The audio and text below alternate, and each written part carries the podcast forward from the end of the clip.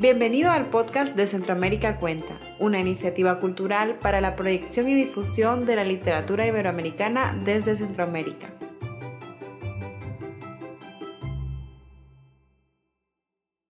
Bienvenidos y bienvenidas a la Feria Internacional del Libro en Guatemala, Filwa Virtual 2021, la cual es organizada por la Asociación Gremial de Editores de Guatemala. Este año tiene como invitado de honor al Festival Centroamérica Cuenta y está dedicada a Ana María Rodas. Damos la bienvenida a quienes nos están siguiendo desde nuestro sitio web www.filgua.com y en nuestras redes sociales. Filgua es posible gracias al apoyo de Ministerio de Cultura y Deportes, Faro Rural, Unión Europea, Centro Cultural de España, Guatemala.com, Fundación Riquen, El Periódico, La Hora, Parlacén, Caseta Plaza Pública, FEGER, Agencia Cote, Diario Centroamérica, Gran Campaña Nacional por la Educación y TGW. Le dejo la palabra a Freddy González, que estará a cargo de esta actividad. Muchas gracias.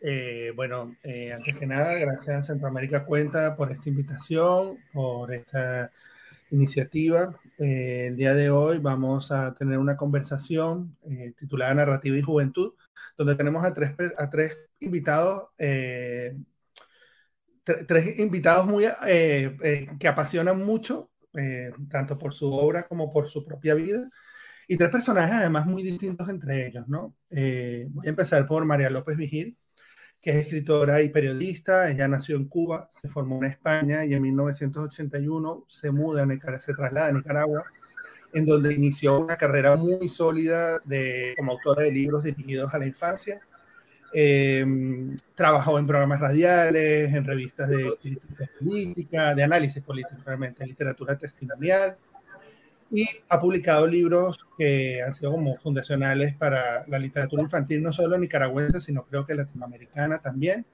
Resaltan un huevo me contó, Cinco noches arrechas, eh, Los dientes de Joaquín, eh, etcétera y por su obra ella fue merecedora de la, la primera en recibir el premio Cervantes eh, Chico a nivel Iberoamérica, que lleva tres años dándose y que la verdad es un gran, un gran logro porque es un, es un, además es un premio que se da por la obra, ¿no? por, por el impacto.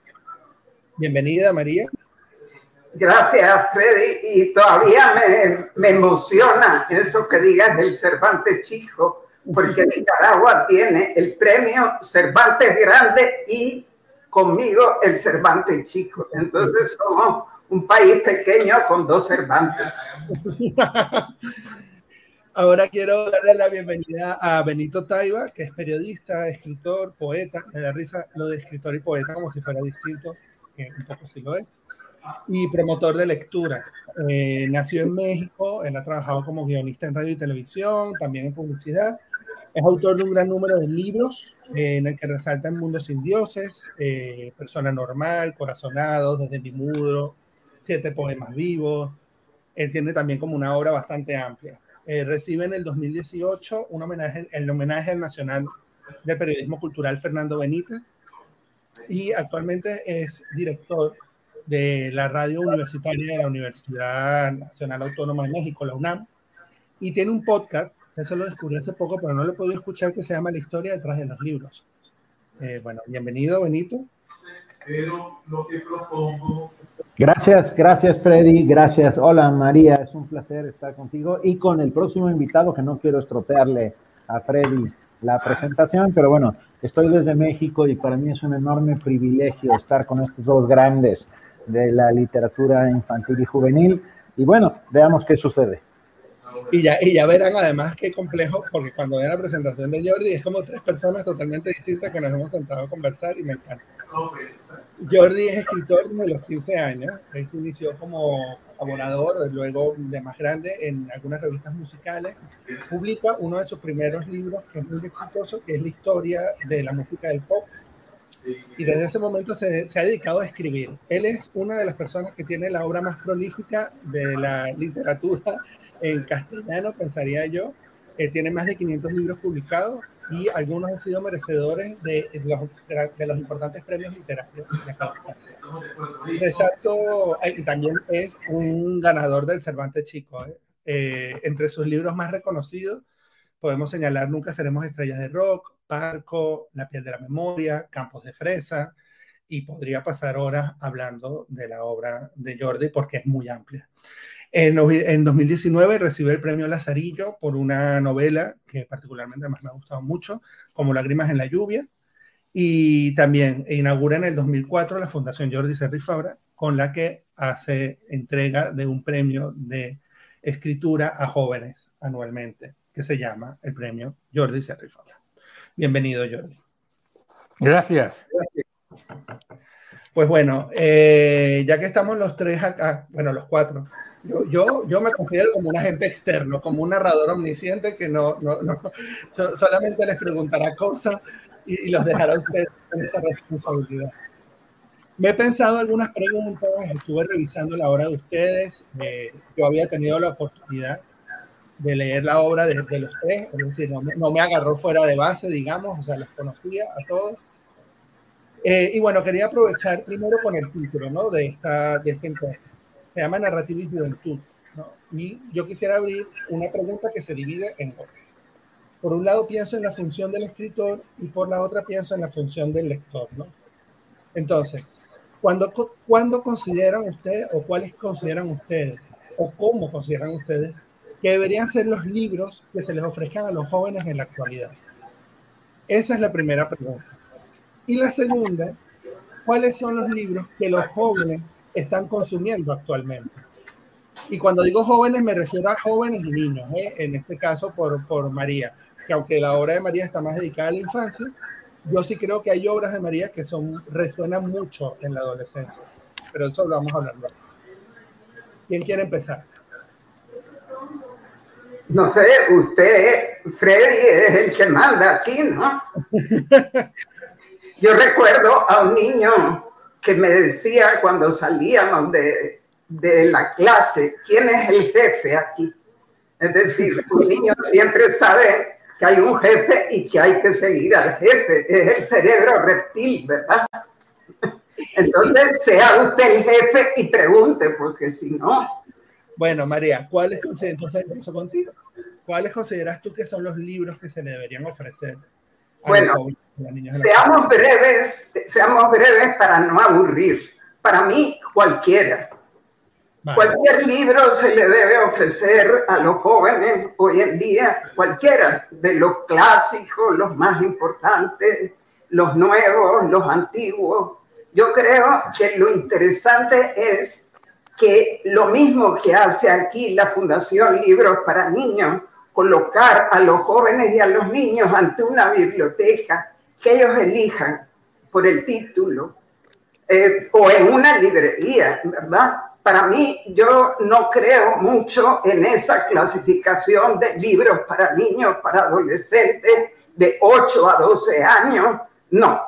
A mí he visto que mis libros le gustan a los adultos y tengo un principio que no sé si es principio o es final. El libro para niños que no le gusta a los adultos es un mal libro para niños. Ok. A ver. Sí, ya, veo, ya veo que la... Jordi. Yo siempre he dicho que la literatura juvenil no existe. Para mí es un invento. Los libros para, para niños sí, porque son libros infantiles, con un lenguaje apropiado y unas historias apropiadas. Pero yo creo que la palabra literatura juvenil es un invento que nació hace como, como 40, 40, 50 años y ahí ha cabido un montón de cosas que antes no cabían. Cuando yo hago un libro nunca escribo para jóvenes, escribo de jóvenes. Y mucha gente interpreta que al escribir de jóvenes es un libro juvenil. Muchos de los premios que he ganado, los he ganado con novelas en los que los protagonistas son gente mayor, no son adolescentes. Por tanto, aparte de las etiquetas, yo pienso, como María, que cualquier libro que tenga un tema que interese unos valores, una defensa de algo, de una, de una ideología, de un, de un, o sea, con conceptos básicos, a los jóvenes tienen que interesarles. Así que siempre he dicho que mis libros no son juveniles, que son novelas. Y por suerte también sé que muchos de mis libros los leen los padres para entender a sus propios hijos. Porque a través de mis libros entienden cómo son sus hijos. Porque si algo tengo es la suerte de estar siempre con gente joven, así que a pesar de mi edad, les entiendo, hablo como ellos, tengo las fundaciones, vengo de la música rock, así que tengo un lenguaje, un lenguaje, una manera de escribir que es muy próxima a la gente joven. Benito. Venga, uh, Mira, tengo que decir que es la primera vez que estoy en una mesa en la que coincido de golpe. Uh, yo pensé que esto iba a ser una bronca y es justo lo contrario. Coincido absolutamente con María y coincido absolutamente con Jordi. Uh, la literatura juvenil es un membrete, es un membrete que, que habría que quitar porque estás, se, estás alejando a los jóvenes de posibles textos que les pueden cambiar la vida. Uh, dos grandes autores de la literatura juvenil, y pongo unas comillas inmensas, serían Julio Verne y Emilio Salgari. Y ninguno de los dos escribió para jóvenes. Uno de ellos escribía sobre la anticipación científica, escribía sobre el asombro de lo que sucedía a, esos, en ese mediado final del siglo XIX, y el otro de lo que quedaba en el mundo de salvaje, ¿no? O sea, esta, los piratas, las islas de Borneo, el Caribe, los cafres, etc etcétera. Pero, pero, bueno, ninguno de los voy a escribir para jóvenes. La literatura juvenil es eso, un membrete. Y los jóvenes, como muy bien dice María, uh, tienen que leer lo que se les dé la gana. Uh, los que tenemos que empezar a aprender qué leen y cómo leen somos nosotros. Y cuando hablo de nosotros es promotores de lectura, mediadores de libro, autores, etcétera, padres de familia, maestros para poder descifrar con los ojos de los adolescentes, de los jóvenes, el mundo que están mirando, para poder saber eh, cómo funcionan sus signos, cómo funciona su lenguaje y poder estar cerca de ellos. Muchas gracias. A ver, eso me, me, llevaba a una segunda pregunta que igual ya ustedes se me adelantaron con esta respuesta porque han sido como, yo pensé que podíamos tener algún tipo de, de respuestas encontradas, como decía Benito, pero ya veo que no, esto es una mesa que está alineada. Eh, entonces me da curiosidad más bien entender, eh, porque alrededor de esta literatura que leen los jóvenes, eh, yo, soy, yo soy de la misma idea de ustedes, yo no creo en la literatura juvenil, entonces, eh, o sea, no creo en esas etiquetas, bueno, esos encasillamientos. Entonces, pregunto, esa literatura que se construye para los jóvenes siempre ha estado visto desde el prejuicio, ¿no? Eh, y siempre se ha pensado como que los grandes temas de la literatura, de los grandes temas de la vida están en la literatura adulta más que en la literatura juvenil. ¿no? Entonces yo me, yo me pregunto, eh, ¿cómo es el proceso creativo de ustedes? Esta, esta es una pregunta más hacia más individual en el sentido de cómo es el proceso de ustedes a la hora de escribir eh, un libro, a la hora de atajar una idea. Y yo iba a hacer la pregunta en si ustedes tenían un lector implícito, que todos acaban de decirme, yo no pienso en jóvenes, no pienso en niños, yo lo que escribo es un libro, entonces bien, ya sacamos esa pregunta, pero, pero más bien, ¿hacia dónde va ese proceso creativo? ¿Cómo, lo, cómo, cómo, cómo se confrontan ustedes a la hora de escribir un libro? Eh, vamos en el mismo orden, jefe. Vamos en el mismo orden para no andar aquí como en, en plan de mando. Mira, eh, yo todo lo que he escrito y por lo que estoy aquí, porque hoy estoy aquí por literatura infantil, vamos a llamarla así, pero todo lo que he escrito en mi vida lo he hecho por, porque es necesario escribir de eso.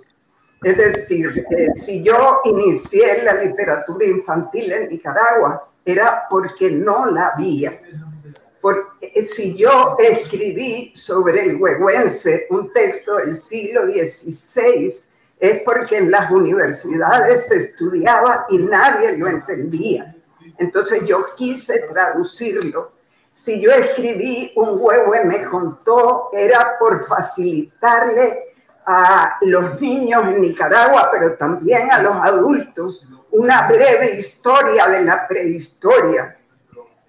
Pero cuando yo he hecho literatura testimonial y he hecho varios libros de literatura testimonial, lo he hecho igualmente. Si yo escribí un libro testimonial sobre Monseñor Romero, era para que no se perdiera su memoria. Yo nunca he escrito porque me gusta el tema, nunca. Siempre he escrito porque siento que es necesario llenar vacíos y que es necesario que haya historias humanas que no se pierdan. No es mi imaginación, son historias reales o necesidades didácticas, vamos a llamar así, que en un país como Nicaragua había tantos vacíos que creo que todos los libros que he escrito han sido para eso. Y cuando he escrito literatura que tiene que ver con la religión, es en el afán de transformar la mente que acepta la religión de una manera acrítica, el afán enorme de crear herejía, pensamiento propio, que eso significa la palabra griega. Entonces, todo lo que he hecho, lo he hecho como maestra. Yo nunca, aquí soy diferente, diferente a María, yo nunca me planteo qué voy a escribir. Eh, soy como una parabólica con patas, capto energía y la energía la convierto en novelas. Son las ideas las que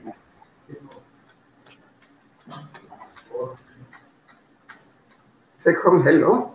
Se congeló Jordi. Se, congeló, se... congeló Jordi, debe haber un frío. mí. Premio Literatura. ¿Perdón? Jordi, te has congelado. Se cortó, se cortó. Ahora ya ah, volviste. Has vuelto. Decía que, decía, no sé si, no sé dónde se ha cortado. Decía que yo, los libros no los escojo. Los, libros me, escogen a mí.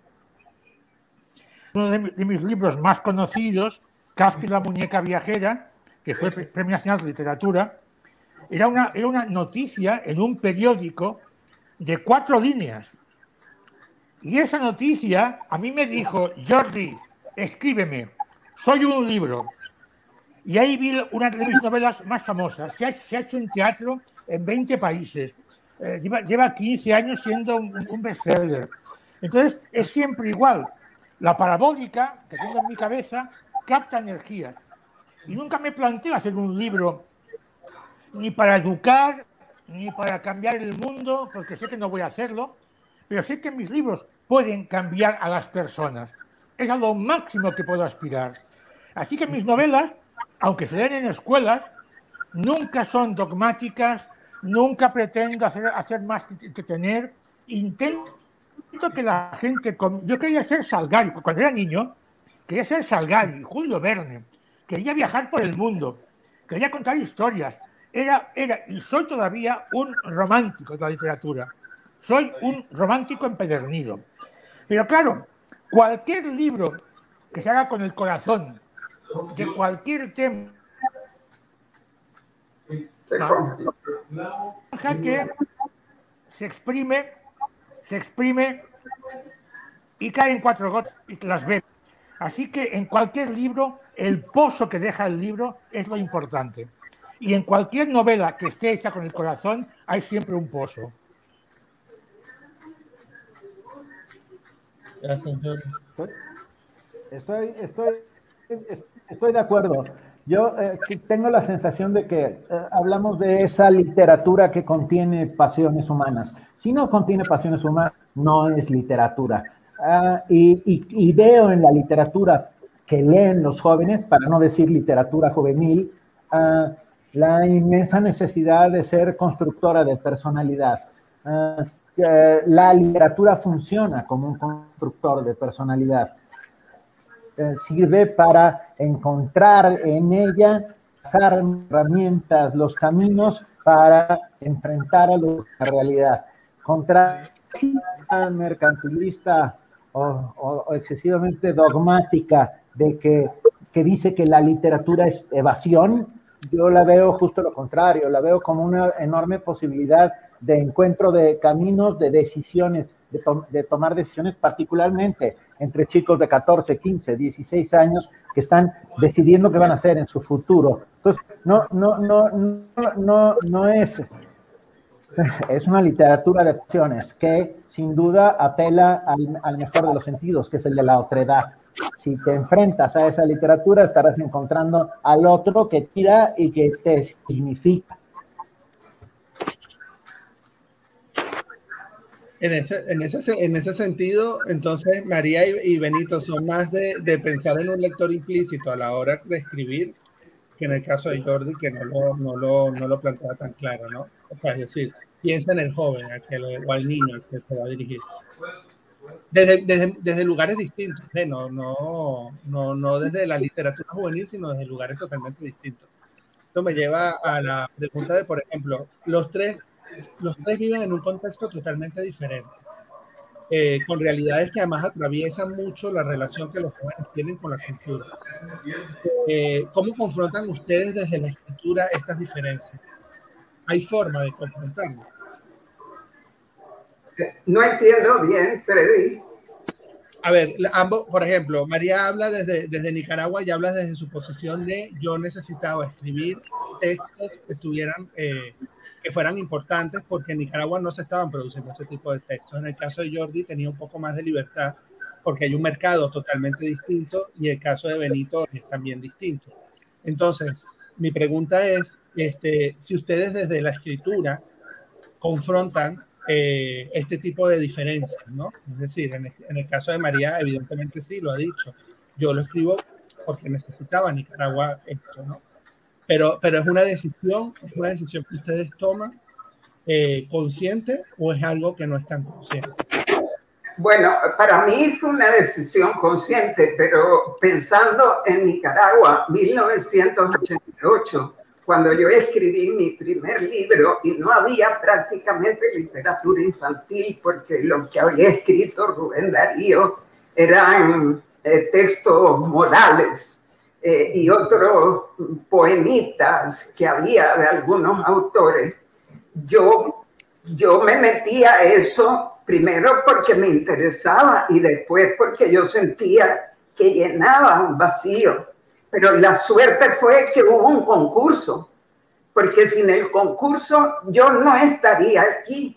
Y después la suerte es que hubo una mujer gringa y un hombre muy visionario nicaragüense que crearon libros para niños. Libros para niños es una fundación que fabrica, construye y crea lectores porque en Nicaragua la mayoría de la gente no lee, pero no lee porque o no sabe leer o no tiene dinero para comprar libros. Estamos en un mundo totalmente diferente al que es las librerías españolas o las editoriales Entonces, estoy en un desierto, en un desierto y a veces pienso que soy la mejor porque soy la única. Entonces, es una manera que me dijeron que era la mejor porque era la única. No, eso lo digo un poco en broma,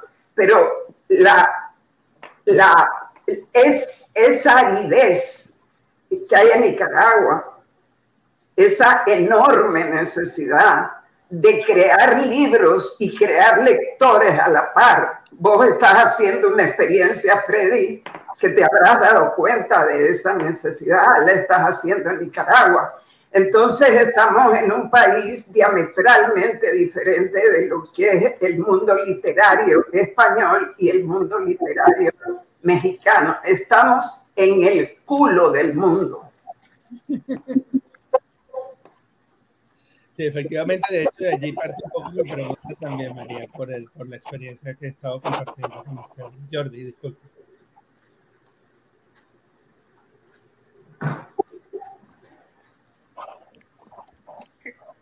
Es lógico que el lugar en el que uno, el lugar en el que uno nace y el tiempo en el que uno nace es lógico que marquen un poco tu vida literaria.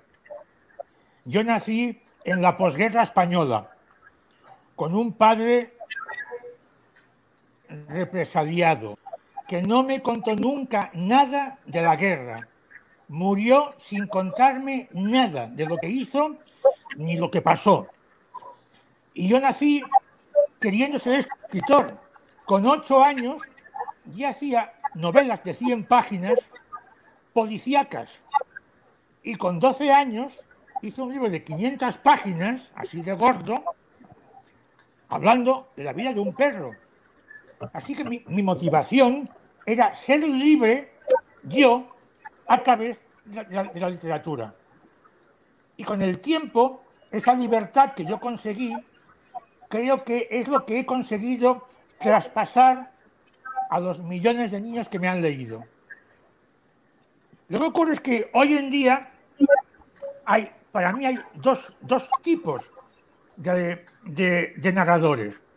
Están los creadores los que copian. Están los que abren caminos y los que siguen caminos. Yo en España tengo el orgullo de haber abierto caminos que no existían. Pero ¿con quién compito yo ahora en España? Compito con estas sagas infumables americanas, hechas para el consumo, hechas para que los niños y las niñas no piensen y compren 20 libros seguidos sin ningún contenido. Por tanto, estamos en un momento en el que hay que diferenciar muy claramente al escritor que crea tendencias, que crea algo nuevo, que le aporta algo a la literatura, y al parásito que únicamente hace que fabricar lo que sea, vivir de ello y punto. Yo, yo soy un lector y como tal me asumo. Antes que ninguna otra cosa en la vida soy un lector.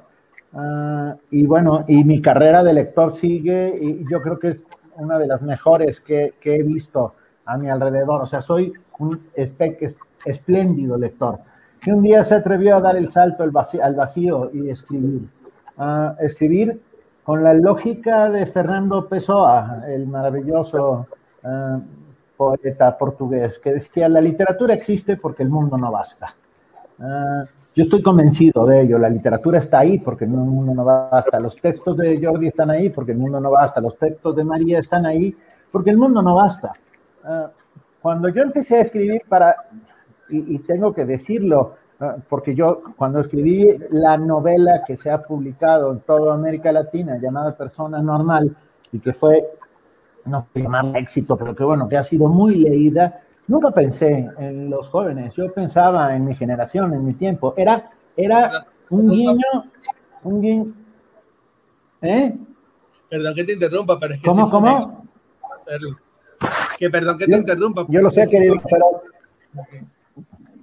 yo lo sé, pero, pero a mí el éxito es una montañita de, de polvo que se deshace en cualquier momento. No me la creo ni quiero creérmela. O sea, lo que quiero decir es, ah, es- están ahí, me leen y tengo que corresponderles de alguna manera. eh, Y eso es lo importante. Pero mi, mi punto esencial y básico fue escribir dándole las gracias a la literatura por todo lo que la literatura me ha dado a, a- a lo largo del tiempo y me sigue dando a manos llenas todo el tiempo. Soy lector que un día se, se atrevió, pero, pero insisto, quiero, dice Benito Taibo, lector, ese será mi, mi- el- la, la esquela cuando muera.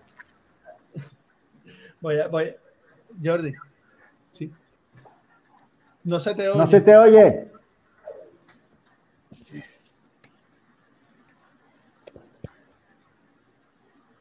No, No te se oye. oye, no se oye, Jordi.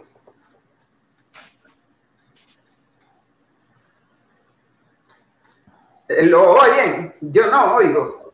No, no se oye. No. Eso es un libro, un boicot. Y ahora, Hola Jordi, habla a ver. Ese es un, argumento para un libro.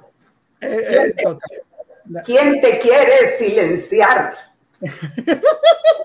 Las, las, transnacionales, diría Cortázar. ¿Quién quiere boicotearte? no, te, te quieren silenciar. Jordi, quita el audífono. Quita el audífono, a ver si, si se te oye. Desconecta. Ese es el tiempo que se pierde en, los encuentros virtuales, ¿verdad? con, estas situaciones, sí. Sí, es un tiempo, no se oye nada. A ver, Jordi se desconectará. Trata de desconectarte a ver. Reconectarte, reconectarte. A ver. Venga, ahí está reconectándose. Está reconectándose. Parecemos sesión espiritista, dice Carlos, ¿verdad? me, gustó, mucho lo que dijiste, Benito, porque yo también no lo he puesto en mi epitafio. En mi epitafio quiero decir viví y es muy bueno, pero eh, yo me defino también como lectora. Yo soy una lectora. Yo soy los libros que he leído. Yo también, yo también. No soy la escuela a donde fui, no, no recuerdo, casi no recuerdo. Soy los libros que he leído. Yo, y hoy también, soy, sin lugar. Y hoy soy el libro que leí ayer. Wow. Eso, es como trampa, María, porque ahora te voy a preguntar, ¿y qué libro leíste ayer? uno de Rosa Montero, uno de Rosa Montero sobre la muerte del esposo de María Curie. Me impresionó mucho. es, una joya. Es un, libro maravilloso que te recuerda a todos los muertos de tu vida, ¿verdad? Sí. Se llama, se llama La ridícula idea. De no volver. La ridícula idea. De no volverte a ver. Pues yo hoy soy el libro que leí ayer. Estoy bajo.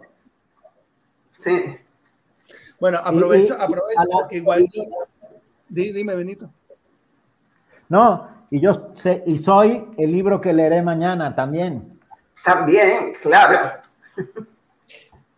que les iba a preguntar, iba a aprovechar, porque bueno, Jordi de alguna forma sí lo asomó en su intervención ahora con, con, su, con su, la construcción de la idea de hay escritores que forman camino y hay escritores que, bueno, que al fin y al cabo, con quién te confrontas tú como, como autor, ¿no? Y me acuerdo de una entrevista que María dio a Hugo Salvatierra, que ella decía que ella era una artesana de las palabras, ¿no? Que era una imagen muy bonita.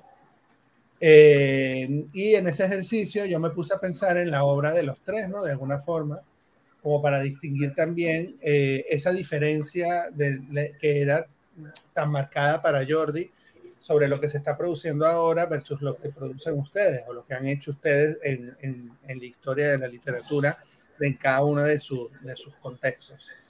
Eh, entonces, bueno, pensaba, por ejemplo, en, en todo el, el, rescate y la construcción del acervo que hace María con, con un huevo me contó, que me parece, me parece un texto no solo, no solo estéticamente hermoso, o sea, me parece artesanalmente hermoso, eh, más allá, más allá del, del, contenido, o sea, más allá de la necesidad de que ese texto estuviera allí. Eh, pienso en Benito y pienso en Corazonadas, en, en esa, ese pequeño juego narrativo que hace demostrar la otra perspectiva del tío Paco, de, persona normal, ¿no? De permitir contar esa otra parte narrativa y permitirle como al, al, a, este joven lector eh, esta forma de ver el mundo y pienso en Jordi con, bueno, Jordi me sobre todo un libro que se llama Parco, que son frases muy breves y es como un grito de ayuda de un chico que está, de un chico delincuente y es como muy contundente el libro en cómo lo construye, ¿no? Y entonces eso me llevaba a pensar en, en mira, ahora nos quedamos solos tú y yo, María. Es como, esto es una novela. Es totalmente una novela en este momento. Hemos perdido a Benito, hemos perdido a Jordi. Puede ser una novela de suspense. Pero bueno, pienso, la pregunta realmente, y podemos empezar contigo, eh, va a, a, por qué es tan importante ser un artesano de la palabra. O sea, para, para, para el lector joven, porque pensamos que, que cuando nosotros, cuando les hice la primera pregunta, todos fuimos como muy radicales, pero es verdad que actualmente los jóvenes están más cercanos a otro tipo de lecturas también, porque tienen o no tienen acceso o tienen un acceso excesivo a otras cosas. Entonces, ¿por qué es importante esa artesanía de las palabras? Bueno, yo creo que las palabras definen muchas cosas y detrás de cada palabra hay un mundo. Eh, yo vine hace 40 años a Nicaragua y yo muchas veces digo, me quedé aquí por las palabras. Las palabras que yo oía, este es un país de tremenda tradición oral y escuchar a personas analfabetas, nunca lectoras o escasamente lectoras, contar una historia, para mí era algo fascinante porque es un una tradición oral y narrativa riquísima. Entonces, cuando yo me llamo artesana de la palabra en la literatura infantil que he podido crear, me refiero a darle mm, presencia escrita a las palabras que los niños, a niños y jóvenes y adultos a las frases y a los refranes que han oído siempre, pero nunca han visto por escrito. Me parece que poner por escrito las palabras de la tradición oral y esa es mucha de la, del encanto que pueden tener mis libros ha sido fundamental en Nicaragua, dignificar el lenguaje oral, poniéndolo por escrito en un libro es lo que pude yo aportar a la dignidad de Nicaragua. Por eso me gusta eh, decir que soy artesana, porque eso fue algo muy pequeño, pero fue muy grande. He visto muchas veces la fascinación con que palabras del lenguaje oral que nunca habían visto por escrito los niños, las niñas, les da una sensación de dignidad y de importancia y, de atractivo, ¿verdad? Eh, por eso soy, porque las palabras del lenguaje oral de Nicaragua son absolutamente encantadoras, fascinantes. Gracias, María. ¿Me oís ahora? Sí, Jordi ha vuelto. Sí. Me, me he cambiado de aparato. Antes intentaba, intentaba decir, no sé si ha salido el tema, que la gente mayor como nosotros, con los años, lo que hace, aparte de escribir, es devolver a la gente joven la energía lectora que nos ha dado. Porque tengo una, una fundación en Barcelona y otra en Colombia, en Medellín, para ayudar a los niños. Porque de alguna forma es de devolver a algún niño, a alguna niña, esté donde esté en, el lugar en algún lugar del mundo, esa pasión con la que nos leen. Eso para mí ha sido siempre muy, muy, muy importante. Y los, los autores jóvenes, eso no lo ven tanto. Es como los rockeros. Los músicos, cuando son mayores, Bono, Bono se mete a hacer cosas benéficas, Sting, Paul McCartney, porque con la edad se tiende a intentar devolver algo a la sociedad, aparte de nuestros libros. Benito. ¿Tú escuchaste la pregunta, Benito? La de la, sí, sin, Lugar, sin lugar a dudas. Es que escuché, no, escuché la mitad, fue cuando se me, se me congeló ah, eso. A ver, ¿qué decías, Freddy? Hice, todo un alegato hermoso sobre sus libros, que se lo han perdido, lo siento, tanto de Jordi, hablé de Parco de Jordi y hablé de, de, de de, de, Benito. A partir de una frase que había dicho María en una entrevista sobre ser artesana del lenguaje. Y yo le preguntaba, precisamente porque fíjense cómo hemos ido confrontando desde el inicio, yo les pregunté del lector juvenil, y hemos ido como sacando cosas, hemos abierto capas, capas, capas, capas, y hemos encontrado a un Jordi diciendo, ¿cuál es mi confrontación? Estos bestsellers que está Entonces mi pregunta es, ¿por qué es tan importante ser el artesano de la palabra en la actualidad? ¿No? Sí, porque, ah, porque es la manera más correcta, decente, noble de llegar a los otros. Quiero decir, eh, escribir fácil es lo más difícil del mundo. Ah, ah, todos aquellos que, que, digan esa literatura que se lee fácil y que por lo tanto la descalifican por su aparente facilidad, es todo lo contrario. Detrás de ella hay una intención, hay un camino a la redención, hay, hay, hay una gana de que sucedan cosas del otro lado, de que el lector que está del otro lado tenga sensaciones y, y, y, viva y se meta en la piel de los personajes y sepa que existe la reencarnación instantánea gracias a las novelas de los, de los aquí reunidos y que existe la posibilidad de oler con otras narices, mirar con otros ojos, sentir con otras pieles. Todo eso ¿Sabes qué somos nosotros tres? Un grupo de jóvenes, eh, un grupo de jóvenes que escriben para otros como nosotros. Ya, voy a apuntar eso. Eh, tengo una pregunta que, a ver, a partir de allí les pregunto, ¿ustedes creen que ese tipo de, de, ese tipo de literatura que se está produciendo tanto en la actualidad, y quizás esta pregunta va más, más dirigida a Jordi, bueno, y a Benito que tienen como una producción más grande, porque yo sé que en el caso de María es más complicado el encuentro con este tipo de, producción masiva en Nicaragua. Em, ¿Creen que ha condicionado de alguna forma eh, eso, más las nuevas tecnologías y los nuevos formatos, han condicionado la lectura de los jóvenes en la actualidad? ¿La han transformado? La.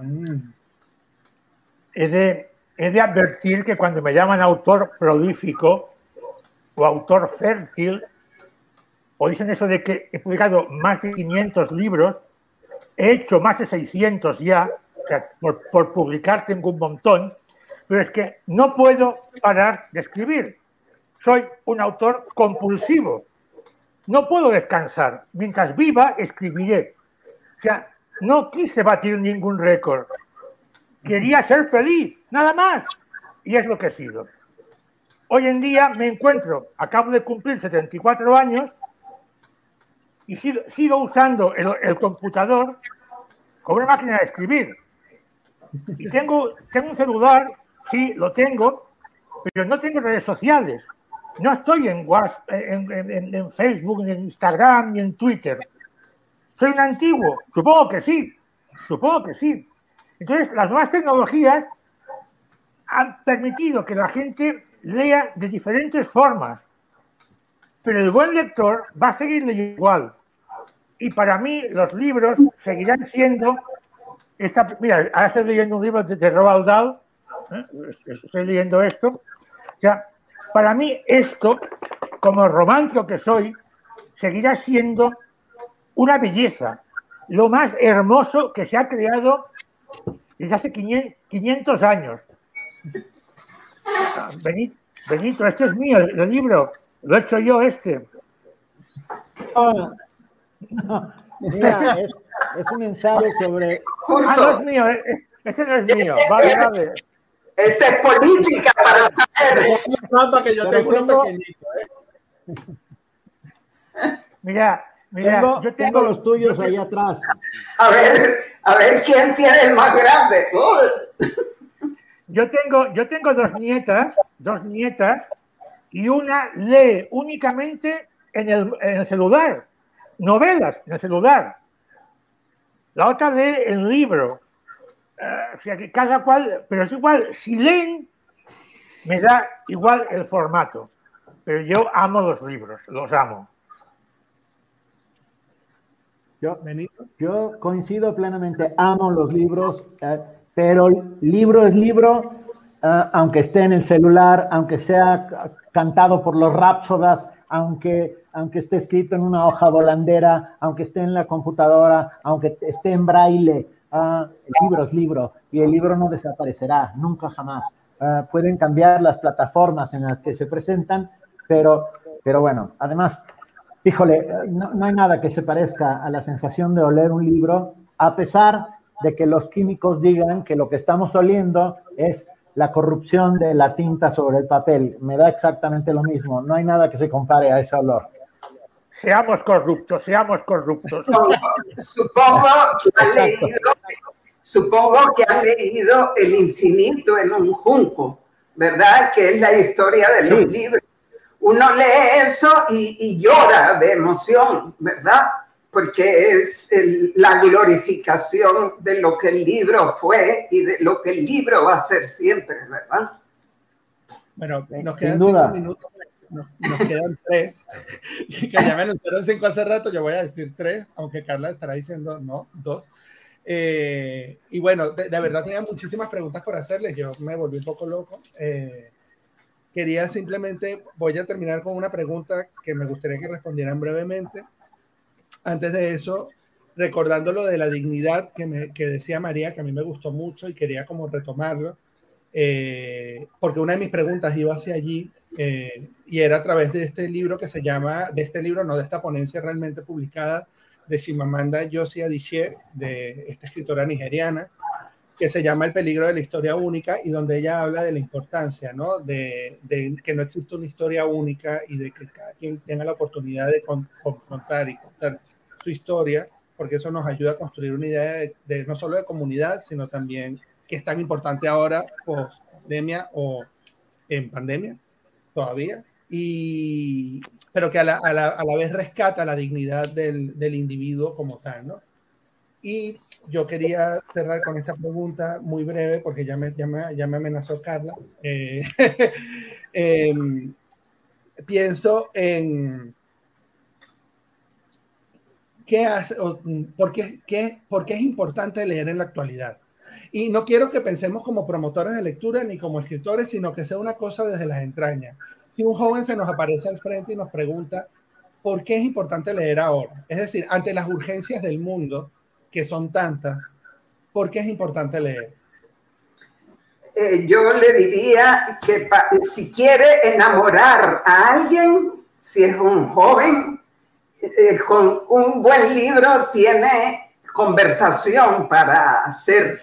El libro, leer libros nos permite hablar, ser interesantes para los demás, no ser aburridos. Eh, quien lee siempre tiene algo más que contar. Eh, me refiero a novelas, a libros científicos, de todo. Hubo una, una frase realmente horrible en, en, la iglesia católica tradicional que decía, fuera de la iglesia no hay salvación. Yo siempre le digo, fuera de la lectura no hay salvación. Es decir, no se puede entender uno mismo, no se puede entender el mundo complicado que vivimos, no se puede entender por qué el virus nos ha hecho esta esta jodida trampa, ¿verdad? Este coronavirus maldito, si uno no ha leído. Leer es poder. A mí me, a mí me lo preguntan y les digo siempre lo mismo. Si estás vivo, has de vivir. Y vivir implica muchas cosas.